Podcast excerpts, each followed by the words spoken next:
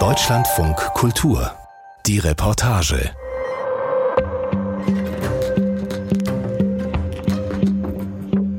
Können wir noch Unterwäsche, Haferriegel und Perlenschmuck bewerben, wenn in der Ukraine gerade Menschen sterben?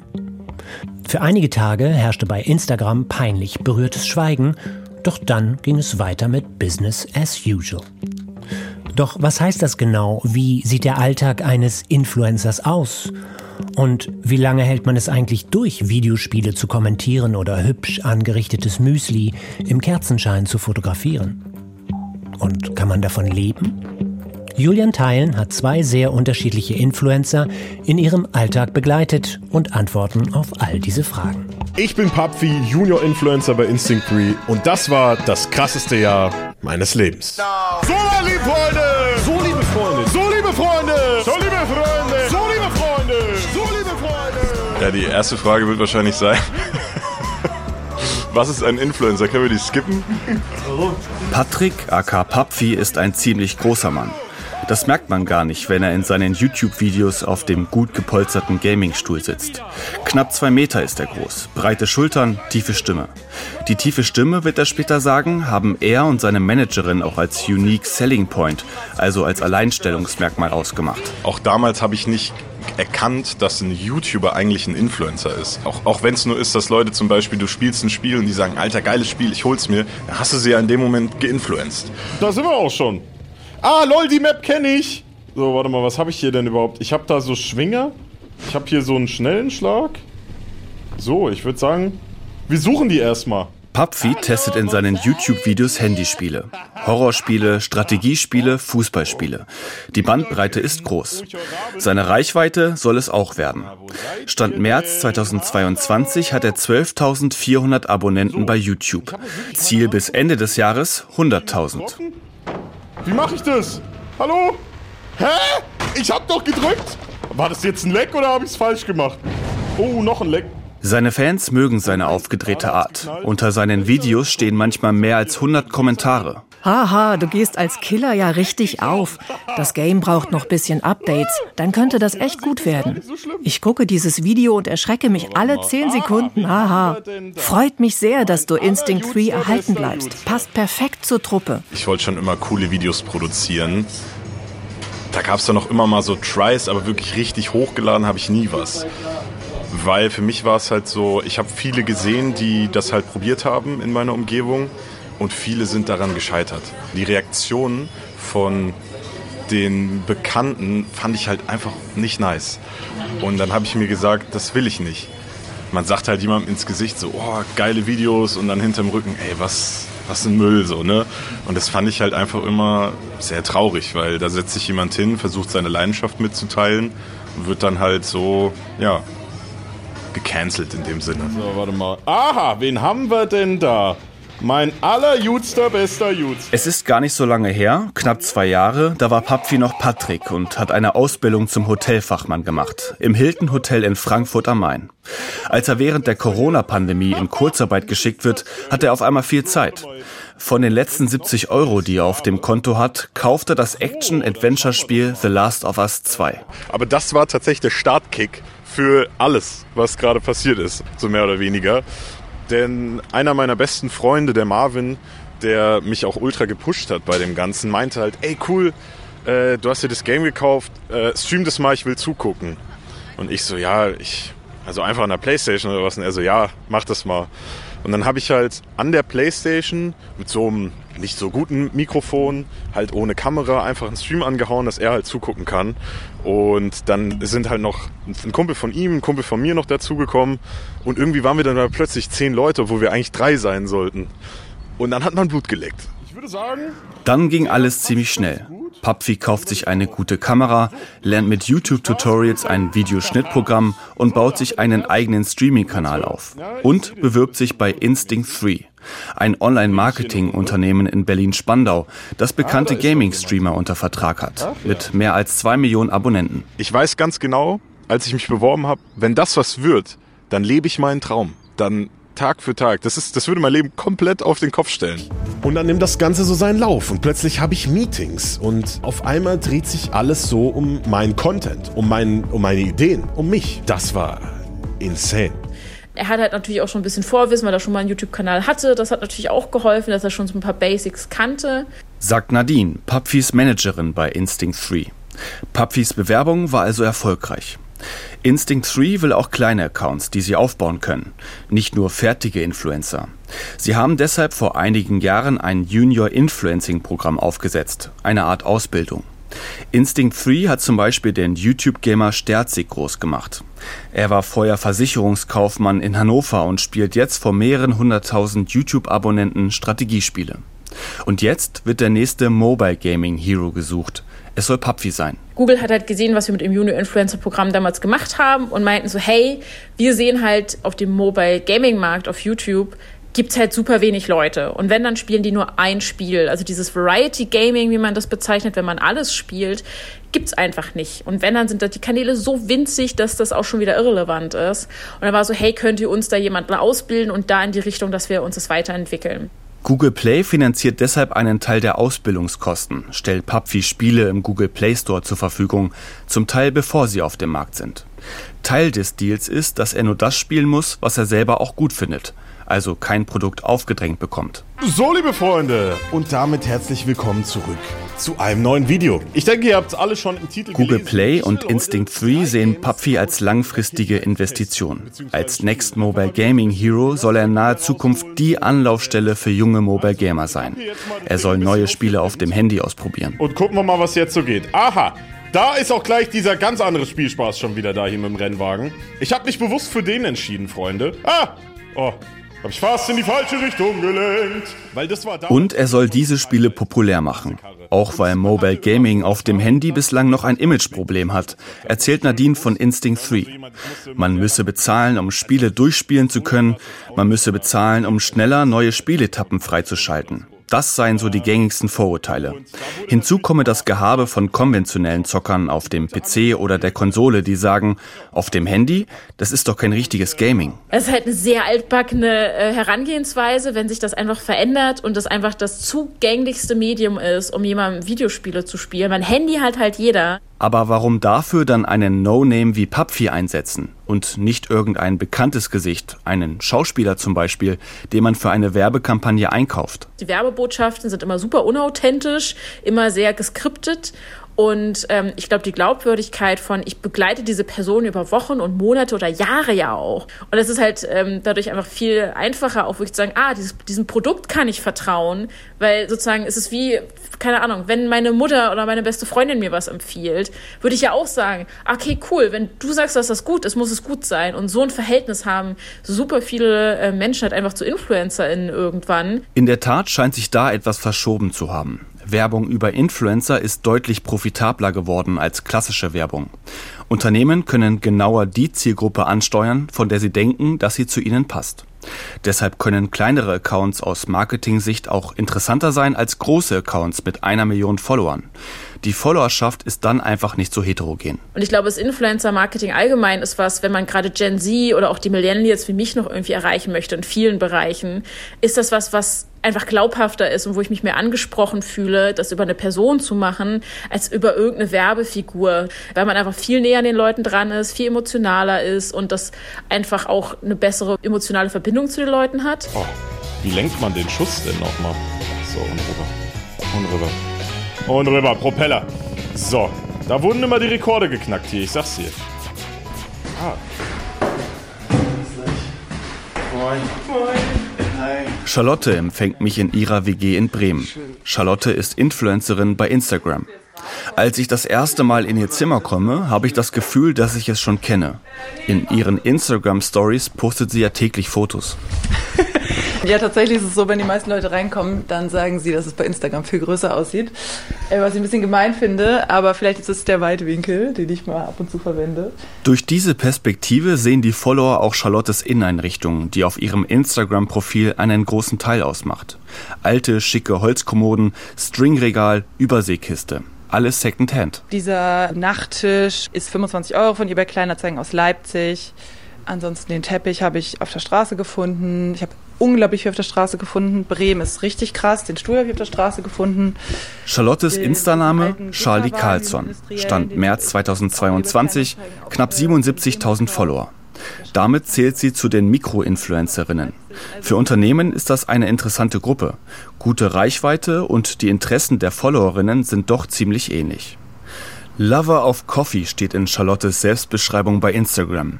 Vintage Fashion, Plant-Based Recipes and Filmfotografie. Snippets of My Home steht bei einer Fotoreihe in der Caption, also in der Bildunterschrift. More grateful than ever to call this my safe space at the moment. Die Sonne scheint durch das Fenster auf die eine Hälfte der Holzkommode. Die andere Hälfte ist im Schatten. Eine kleine Nachttischlampe leuchtet. Die Pelea-Pflanze auf dem Stringregal reckt die Stängel in die Höhe. Was wirkt wie ein zufälliger Schnappschuss, ist wohl überlegt und macht auch richtig Arbeit. Von ihren Followern bekommt sie dafür viel Lob. Herrlich schön. Wie gerne ich mal rumkommen und mir die tollen Möbel anschauen würde. Hast du einen Tipp, wie man die Pileas so gut und gesund aussehen lässt? Den Alltag besonders aussehen lassen. Das ist der Reiz von Instagram, das so auch die klassische Hierarchie von Sender und Empfänger aufbricht. Jeder ist Teil der Community, stellt Fragen, bekommt sie beantwortet. Und so gibt Charlotte mehr und mehr von sich preis. Ich mache halt relativ viele Stories, wenn ich zum Beispiel Fahrrad fahre. Also ich habe zwei Rennräder und fahre sehr viel Fahrrad und dann, wenn ich unterwegs bin, dann kommt irgendwie so das Lied, was ich gerade aktuell am meisten höre, kommt dann auch in die Story. Und dann auch immer in meine Playlist. Und da schreiben mir auch mittlerweile Leute drauf. Und das macht mega Spaß. Wenn mir Leute sagen, ey, du hast einen guten Musikgeschmack, dann ist nochmal so ein Next-Level-Kompliment auf jeden Fall.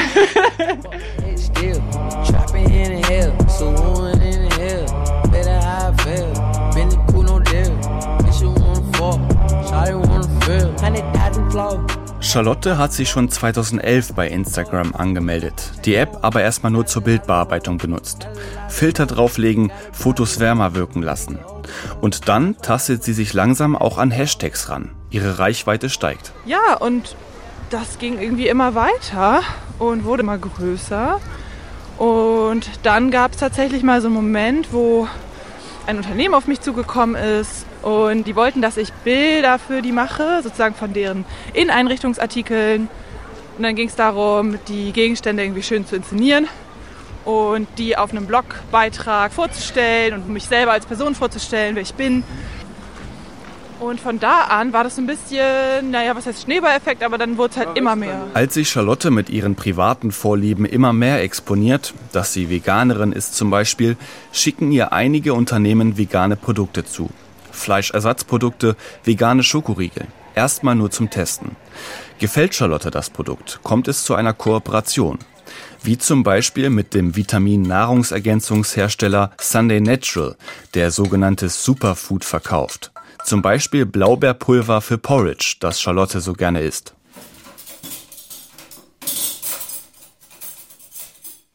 Charlotte richtet das Porridge an. Dafür muss sie erstmal all die Requisiten rausholen, die sie für die Fotos braucht und zum Teil extra dafür angeschafft hat.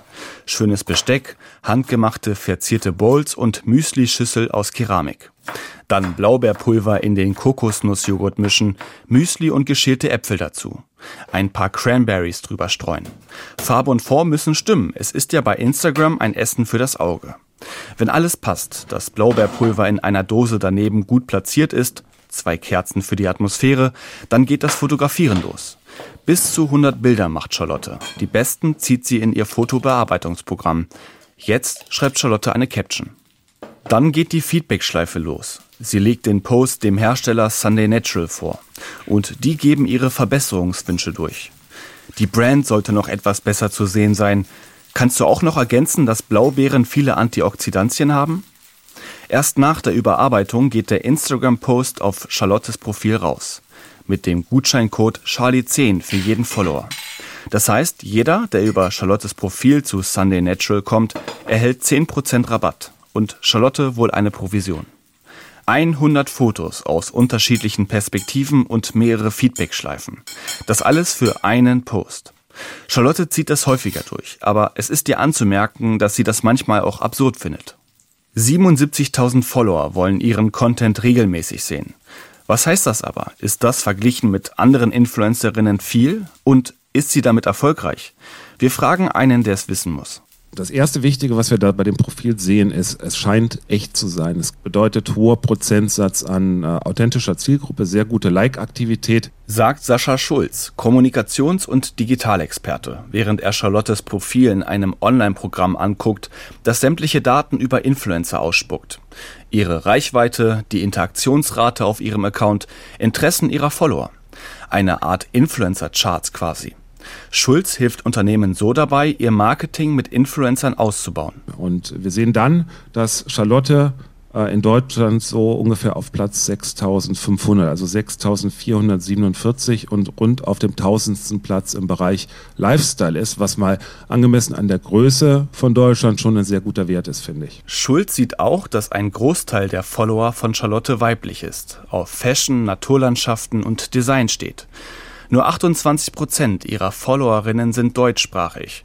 Das könnte auch erklären, warum Charlotte ihre meisten Posts auf Englisch macht. Grundsätzlich würde ich erstmal sagen, ich würde definitiv Charlotte empfehlen, weil die Erreichbarkeit von Charlottes Account ist sehr hoch. Die liegt bei 92,4 Prozent. Das bedeutet, dass die Follower, die sie hat, die sind relativ klein, die haben Zeit, sich ihre Posts anzugucken und damit liegt sie weit über dem Durchschnitt, weil der liegt nur bei rund 80 Prozent. Für Unternehmen sind diese Daten relevant, denn nur so können sie entscheiden, lohnt sich eine Kooperation, treffen wir die Zielgruppe, wie viel sind wir bereit zu zahlen.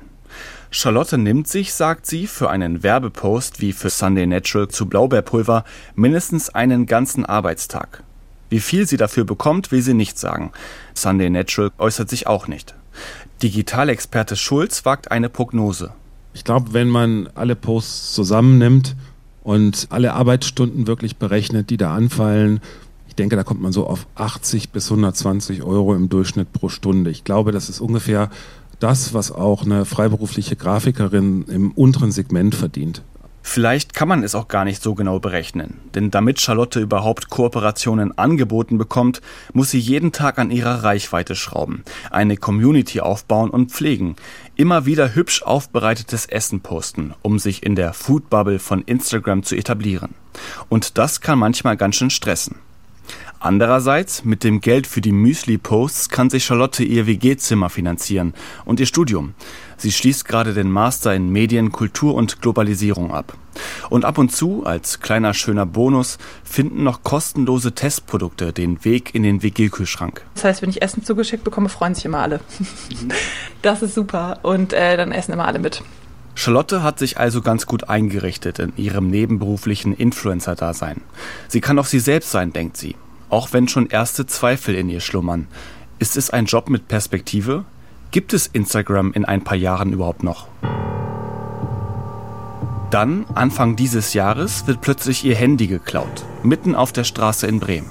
Das Krasse daran war, dass ich ungefähr 40.000 Fotos drauf hatte, die ich nicht gesichert hatte und alle verloren habe. Und damit war so das ganze Material der letzten zwei, drei Jahre weg. Für Charlotte fühlt es sich so an, als wäre auch ein Teil ihrer Identität gestohlen worden. Schließlich hat sie in den letzten zehn Jahren täglich Fotos geschossen und hochgeladen. Was sind die Momente noch wert, wenn sie nicht festgehalten werden? Also ich lebe ja schon auch durch die Kamera meines Handys ab und zu. Charlotte kauft sich zwar sofort ein neues Handy, rührt es aber erstmal nicht an. Denn als der erste Schock verdaut ist, merkt sie, hoppla, eigentlich geht es ihr auch ganz gut ohne Handy und Instagram. Und jetzt, wo es in die Endphase ihrer Masterarbeit geht, ist zu viel Ablenkung sowieso nicht gut. Und das war irgendwie eine ganz spannende Erkenntnis, weil ich gemerkt habe, dass ganz, ganz viel Ruhe in meinen Alltag gekommen ist. Aber ich habe auch mich im Privaten irgendwie nochmal neu erlebt und fand das ziemlich gut. Also ich habe gemerkt, dass es auch mal schön ist, nicht alles mitzuteilen, sondern manche Dinge einfach für sich zu erleben. Ein leckeres Essen zu kochen, ohne es zu dokumentieren oder ein gutes Buch zu lesen, ja, ohne so, oh, ich lese jetzt hier im Bett ein Buch. Hat sich das halt so ergeben mit diesem äh, also ich bin der Next Mobile Gaming Hero. Okay, halt ja, ja, ja, powered by Google Play. Ja. Und so ist es dann halt da zustande gekommen. Cool. Und tatsächlich habe ich meine Ausbildung dafür gekündigt. Ach krass. Äh, ja, ich ich, ich habe auch eine lange Zeit vieles gleichzeitig gemacht. Crispy Rob ist zu Besuch bei Instinct 3, Papfis Agentur. Er hat zwei Millionen Abonnenten bei YouTube. 850.000 Follower bei Instagram mit Reisevideoblogs und Kochrezepten. Eine eigene Kartoffelchips-Marke hat Crispy Rob auch. Was die Reichweite angeht, ist Crispy Rob da, wo Papfi hin will. Und nun wurden beide von einem bekannten Videospiel für eine Kampagne ausgewählt. Während Crispy Rob von seinen Anfängen als YouTuber erzählt, wie er auf fremden Couches geschlafen hat und so, um tagsüber zu schneiden, hört Papfi begeistert zu. Voll motivierend. Also auf jeden Fall, klar. Ich meine, 2013, da war ich 14, da, da war ich äh, gerade in der Schule noch und so. Und da haben die auf der Straße gelebt für YouTube. Also da Klar, das Erste, was mir dann in den Kopf kommt, ist so, okay, wie krass man sich dann doch den Arsch aufreißen sollte. Es ist mehr als ein Fulltime-Job, würde ich sagen. Auf jeden Fall. Besonders der Anfang. Der ist halt undankbar, ne? Muss halt erstmal äh, hasseln, hasseln, hasseln. Dementsprechend, wenn jemand sagt, ja, verdient ja auch irgendwie so gut, dann äh, muss halt auch erstmal mit dem Risiko leben, jahrelang keinen Cent zu verdienen. Ein so, erfolgreiches dann, äh, Video bringt Crispy Rob heute zwischen 1000 und 6000 Euro, sagt er. An so einem Video sitzt er dann aber auch mal bis zu 30 Stunden. Stunden. Ob das Kampagnenvideo der beiden auch performen wird? Zusammen gehen Crispy Rob und Papfi das Skript durch, üben den Text ein. Ich sag mit Söschen und dann kommt Falco von der Seite und sagt, na klaas. na klar. Na klaas. Die erste Szene des Videos will Papfi so aufbauen wie ein TikTok-Video, mit dem er viral gegangen ist. Vier Millionen Views hat es bekommen. In dem TikTok-Video trägt er eine absurd kleine Sonnenbrille, bekommt eine Gurke mit Senf in den Mund gesteckt und düst im Auto davon. Und dann krabbel ich auf der anderen Fahrerseite raus. Okay, okay, okay. Das klingt okay. sehr verwirrend. Ja, ich ja, kann ja, euch ja, mal, nee, warte ich, mal, ich zeige euch mal ganz kurz. Warte. Das ist tatsächlich auch mein erfolgreichsches TikTok. Dann ist das doch Schwachsinn, ja? Maschallah, Digga. Brezel? Mit Söschen? Na klar. Mm. ja, hab ich auch gesehen. Echt? Ja, ja, ja, ja. ja. Ja, genau. Also so soll es dann sein. Schnell und verwirrend, das gefalle den Leuten bei TikTok, sagt Papfi. Die Leute mitnehmen, auf sie eingehen. Das hört man sehr oft von Influencern. Weil sie wissen, dass sie ihre Follower binden müssen. Ihre Klickzahlen über den eigenen Erfolg entscheiden. Dafür sind Influencer auch bereit, private Einblicke zu geben. Papfi will nun mit einer persönlichen Fitness-Challenge online gehen. Wie er ins Fitnessstudio geht, sich gesunde Sachen kocht. 20 Kilo will er so abnehmen und sich dabei öffentlich begleiten lassen. Die Idee pitcht er seiner Managerin Nadine morgens in einem Call. Vielleicht macht da ja auch der ein oder andere noch mit. Ähm, vielleicht einen Twitter-Hashtag aufzumachen. Ich habe zum Beispiel gedacht, weil die Leute wissen ja alle, dass mein Rücken kaputt war, dass ich vielleicht sage, das heißt die Papp-Rück-Challenge, genau, wegen irgendwas wegen dem Rücken. Äh, und dass ich dann dazu immer mal so kleine Updates raushau, was jetzt gerade Stand ist, was ich auf der Waage habe und so. Ähm, genau. Nadine zögert noch genau, etwas. Nee, aber mir ist halt nur wichtig, ich finde das mega, mega gut und wichtig, das weißt du auch, finde ich, find ich mega gut, wenn du es machst. Mhm. Aber wichtig ist halt, dass du es für dich machst und nicht eine Erwartungshaltung ja, nach außen gibst und dann dich unter Druck gesetzt fühlst oder dann schlecht fühlst, weil du es dann nicht erfüllt hast. Auch sie weiß, das Ganze kann auch zur Luftnummer werden. Wenn Papfi nach zwei Wochen Fitnessstudio hinschmeißt und damit vielleicht neu hinzugewonnene Follower wieder verliert. Wie bei Charlotte ist es immer eine Gratwanderung, wenn digitale und analoge Identität verschwimmen. Papfi testet Videospiele. Patrick dagegen will abnehmen, was für seinen Rücken tun. Nun aber will er seine analogen Themen auch ins Digitale hieven. Zum einen, um sich selbst anzuspornen, wie er sagt, zum anderen, um andere zu motivieren, mitzumachen. Und weil es schließlich auch auf Papfis Konto einzahlt, wenn Patrick sich öffnet, ist die Managerin am Ende an Bord. Schlussendlich ist es wie in jeder Beziehung, die wir mit Menschen haben. Wenn ich dir was erzähle von mir privat, dann erzählst du mir A eher was von dir und dann denkst du, ach Mensch, der Dean ist mir jetzt auf einmal sympathischer. Und das ist tatsächlich einfach so ein ganz normaler psychologischer Effekt, dass desto besser wir eine Person auch kennen und wissen, wie wohnt die, was ist die, wie macht die Sport, was ist die Meinung alleine von dieser Person zu bestimmten Themen, desto näher fühlen wir uns. Ich kann es kaum glauben, aber tatsächlich, ich gehe schon wieder zum Sport. Es hat so Bock gemacht beim letzten Mal. Es ist der 8. März, Internationaler Frauentag. Charlotte bereitet sich für die Demonstration in Bremen vor, an der sie teilnehmen will. Feuer und Flamme dem Patriarchat. Schöner Leben ohne Macker steht auf dem Plakat ihrer Freundin. Missstände aufzeigen, real bleiben, das war Rap. Mit falschen Fakten flexen, Frauen hassen, das ist Trap. Ich weiß, du bist nicht so, in real life bist du super nett. Doch deine Texte, deine Attitude ist alles Cap. Clap, clap, clap. Ich applaudiere mich selbst und ich Die Fotos der Demo teilt sie auf Instagram. Charlotte ist zurück. Kurz bevor sie ihre Masterarbeit abgegeben hat, hat sie sich wieder regelmäßig bei Instagram eingeloggt. Es ist eben ihr Job, sagt sie. Er bringt Geld. Und Social-Media-Erfahrung ist mittlerweile für viele Jobs Grundvoraussetzung. In den knapp drei Wochen, in denen Charlotte komplett offline war, hat sie mehrere hundert Follower verloren. Und die politischen Posts, die sie heute machen will, versprechen nicht unbedingt neue. Denn politische Statements, weiß Charlotte, stuft Instagram im Algorithmus runter. Sie stören wohl den Feel-Good-Content der Plattform, der ja auch dazu dient, die User möglichst lange zu binden. Je länger User online sind, umso mehr Interaktion findet statt, umso mehr kann beworben werden. Die politischen Influencer versuchen sich irgendwie darauf einzustellen. Dass mittlerweile bestimmte Personen mit einer großen Reichweite, die sich zu politischen Themen äußern, auch immer wieder darauf aufmerksam machen, dass es auch wichtig ist, jetzt mal kurz hier einen banalen Clip von ihrem Hund hochzuladen, weil Instagram diesem Hundeclip halt eine höhere Reichweite gibt, was darum dann daraus resultiert, dass die politischen Beiträge danach auch mehr gesehen werden klingt so bescheuert, aber das ist dann so, okay, wenn ich, und das wird dann auch dazu geschrieben, so hier Leute, so, das ist irgendwie gerade äh, äh, irgendwie eine Art Strategie, die ich anwende, aber hier ist kurz mein Hund, so, und jetzt muss ich wieder über diese Missstände reden, so. Und dass das halt einfach mehr Reichweite bekommt, das ist ja, das zeigt ja nochmal auch, ist Instagram irgendwie ne, ein Ort für politische Diskussion oder wofür ist das eigentlich ausgelegt? Als Russland einen Angriffskrieg auf die Ukraine startet, bricht in der Influencer-Szene eine Diskussion aus. Sollten wir noch Unterwäsche, Haferriegel und Perlenschmuck bewerben, wenn in der Ukraine gerade Menschen sterben? Für einige Tage herrschte dann in Insta-Stories peinlich berührtes Schweigen. Dann ging es weiter mit Business as usual. Ich finde, mit einer gewissen Reichweite kommt eine Verantwortung. Punkt. Also ich finde, das ist einfach wichtig, so dass wenn man eine gewisse Reichweite hat und auf Missstände in Gesellschaften aufmerksam machen kann, dann würde ich jetzt nicht sagen, es ist eine Pflicht, aber es ist auf jeden Fall ultra notwendig, reflektiert zu überlegen, was für Beiträge kann ich teilen, die was bewirken können. Aber gleichzeitig muss man sich auch klar sein, so ich, ich bin keine Expertin auf dem Gebiet. Sich selbst auch einzugestehen, was kann ich leisten und was ist wiederum aber auch überhaupt nicht in meinem Bereich. Und ich glaube, es ist trotzdem auch wiederum legitim, dem Job nachzugehen nach wie vor. Also ich glaube, das ist halt, ja, es ist eine Frage von Abwiegen so. Und ich kann dann ja als Followerin auch entscheiden, okay, will ich der Person jetzt noch folgen oder nicht. Klar, klar, klar. Ich applaudiere mich selbst und ich stack, stack, stack. Charakterpunkte und Cash. Du bist ein Cash, Cash, Cash. Szene fake wie dein Ass. Aber ups, egal, bin nur hier für die Bags.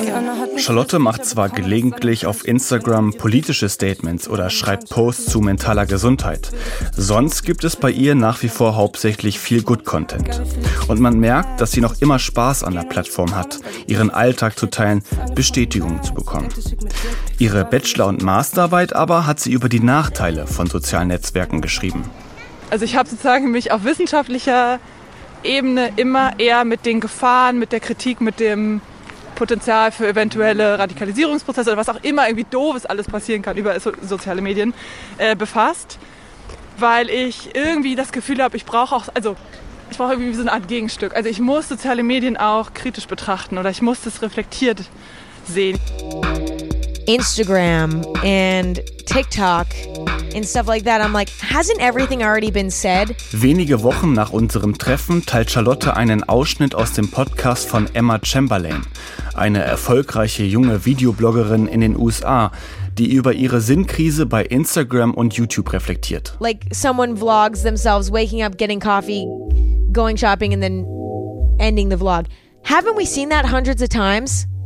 Charlotte stimmt ihr in einem Story-Post zu, beklagt den Druck, immer neuen kreativen Content schaffen zu müssen, um relevant zu bleiben.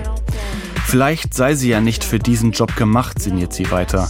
Mal sehen, was die Zukunft so bringe. Ihre nachdenkliche Story-Reihe endet sie dann mit einem Foto vom Essen, das sie heute hatte. Linsenpfannkuchen mit Erdnussbutter und Kimchi. Julian teilen über den nicht ganz unanstrengenden Alltag von Influencern. Und schon morgen läuft eine neue Geschichte in den Feed des Reportage-Podcasts ein. Darin geht es um die Heilung einer ganz alten großen Wunde in der US-amerikanischen Geschichte, nämlich um den langen, langen Weg der Native Americans zu ihrem kulturellen Erbe. Ich bin Eberhard Schade, wir hören uns wieder.